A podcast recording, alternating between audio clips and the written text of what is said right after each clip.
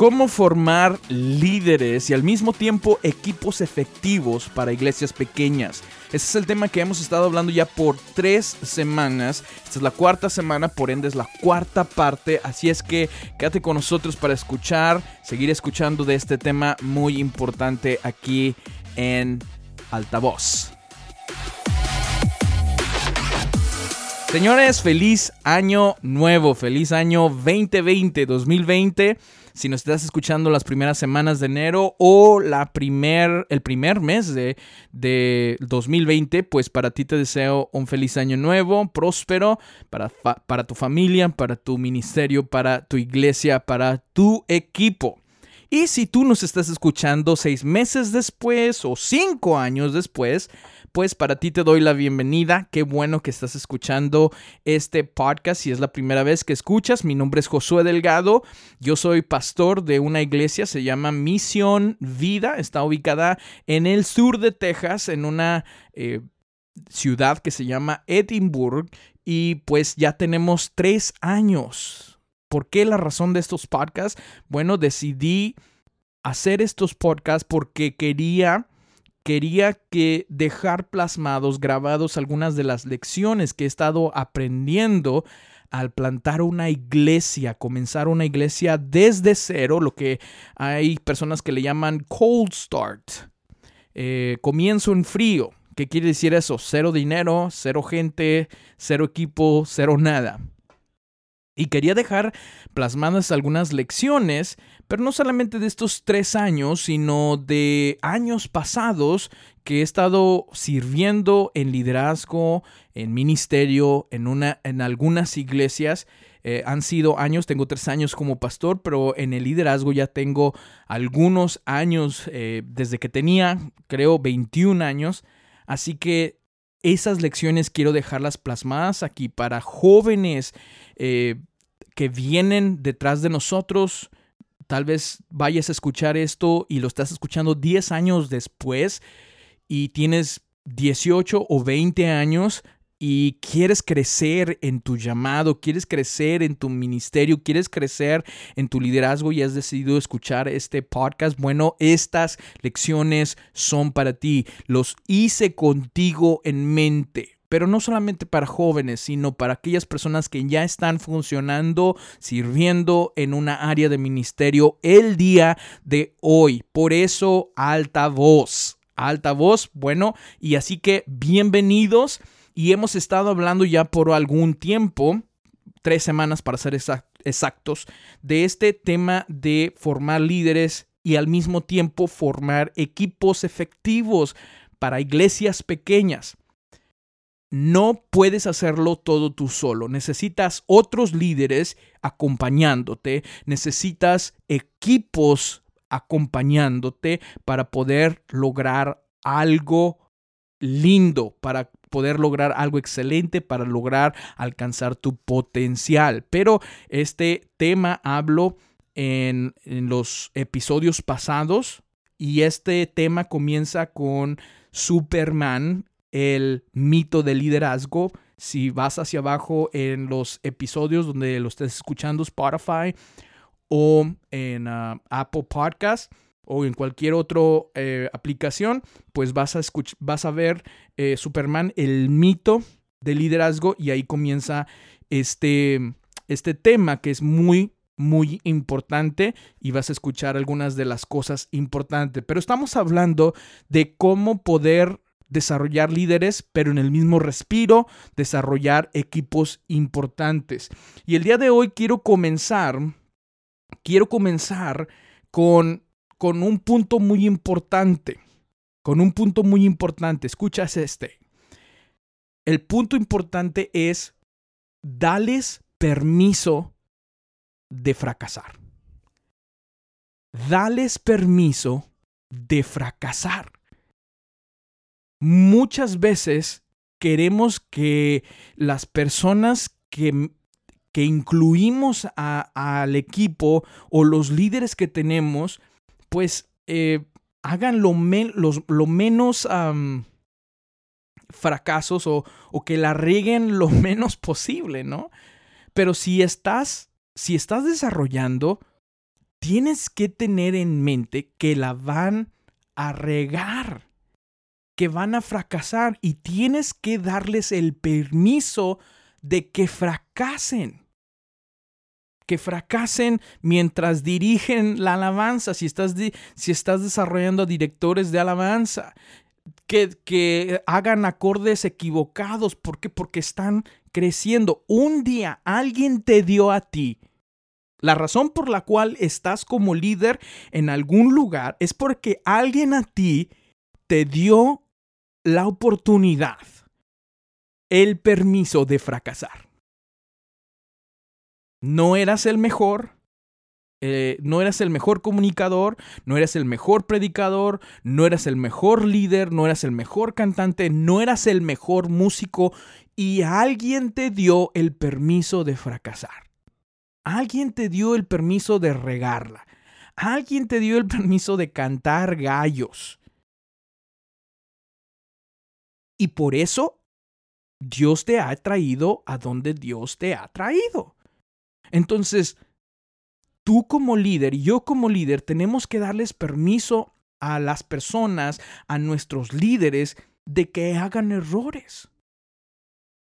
De, de que hagan errores y estar bien con esos errores, pero al mismo tiempo de ayudarles a levantarse, de ayudarles y decirles, mira, aquí esto no estuvo bien. ¿Sabes por qué? Por esto y por esto y por esto y por esto.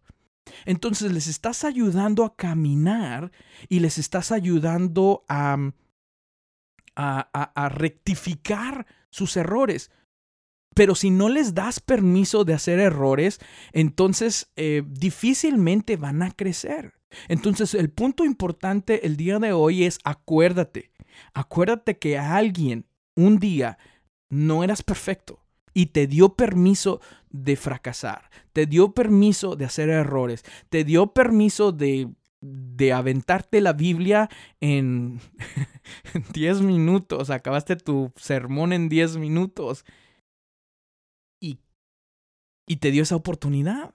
Y por eso el día de hoy es que te puedes aventar hasta una hora porque alguien te dio el permiso de fracasar. Así es que uno de los puntos importantes al desarrollar líderes y al desarrollar equipos al mismo tiempo es que les des permiso a ellos para fracasar. El punto número dos, punto número dos en esta cuarta parte de desarrollando líderes, creando líderes y equipos efectivos, es esta muy importante.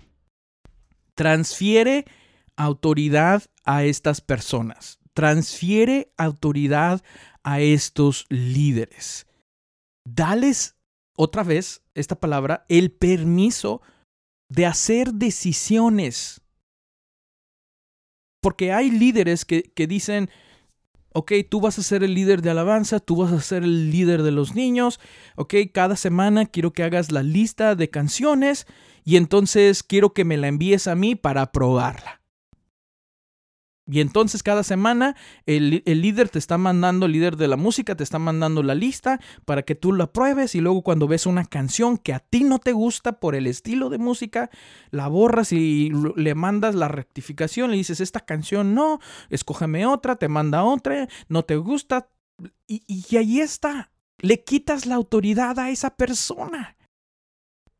Y si supieras qué difícil es dirigir un equipo sin autoridad.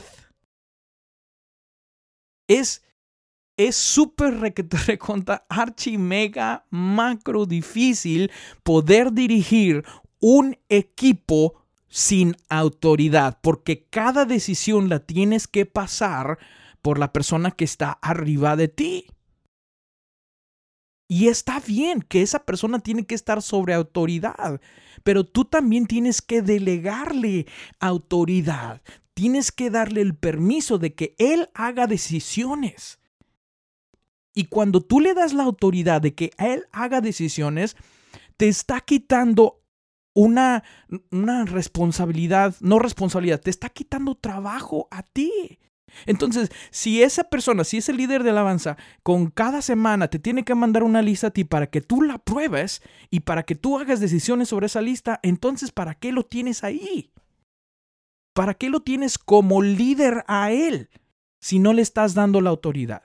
Entonces, el punto número dos de cómo crear líderes, formar líderes, desarrollar líderes y equipos, tienes que desarrollar, perdón, tienes que transferirles la autoridad. Y tienes que dejarlos que ellos hagan decisiones. Porque en el momento que tú empiezas a hacer decisiones por ellos, entonces les quitas el cerebro, les quitas la mente y siempre que van a hacer una decisión están diciendo, mm, voy a preguntarle a, a, mi líder de jóvenes, voy a comentarle a mi líder de... a ver qué dice él. Pues entonces no tienes un líder, tienes un títere. Así es, escuchaste bien.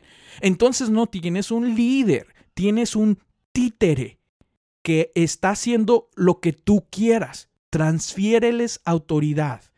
Deja que ellos hagan decisiones. Júntate con ellos cada tres meses, cada cuatro meses y luego mira esas cosas que están haciendo y diles y dales, dales comentarios, dales opiniones. En un año, en un año y medio, tú vas a ver si ese equipo está creciendo o si ese equipo está decreciendo si ese equipo está haciendo un excelente trabajo o si está haciendo un trabajo pésimo. Entonces, en un año, en un año y medio, si ese equipo está haciendo un trabajo pésimo, entonces lo que tienes que hacer es quitar a ese líder y poner a alguien más o desarrollar a alguien más. ¿Por qué? Porque ese líder es responsable de ese equipo. Ya no tú no eres responsable.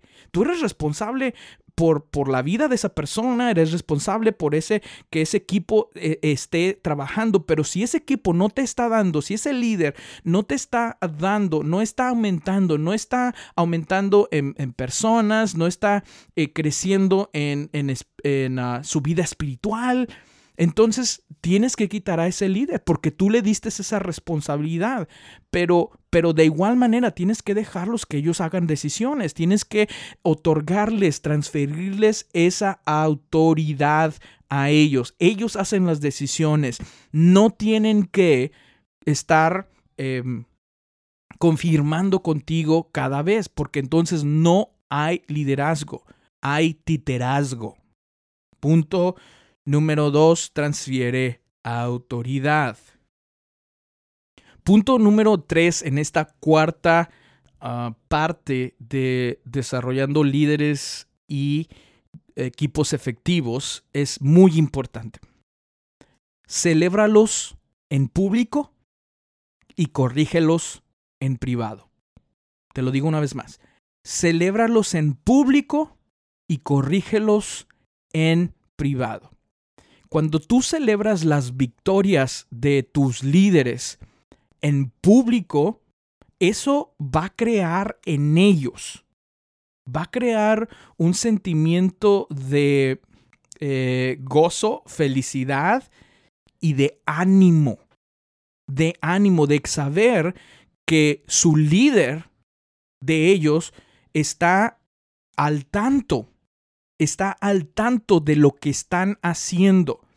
O sea que no nomás les dices una responsabilidad y te olvidaste y ni siquiera sabes si tú te llevas toda la gloria, ¿no? Y tú te llevas toda la, la, honra. No, no, apunta a ellos, apunta a sus victorias. Y, por ejemplo, si tienes una persona en el equipo de los niños y se fueron de 100 a 300 en un año, apunta a ese líder.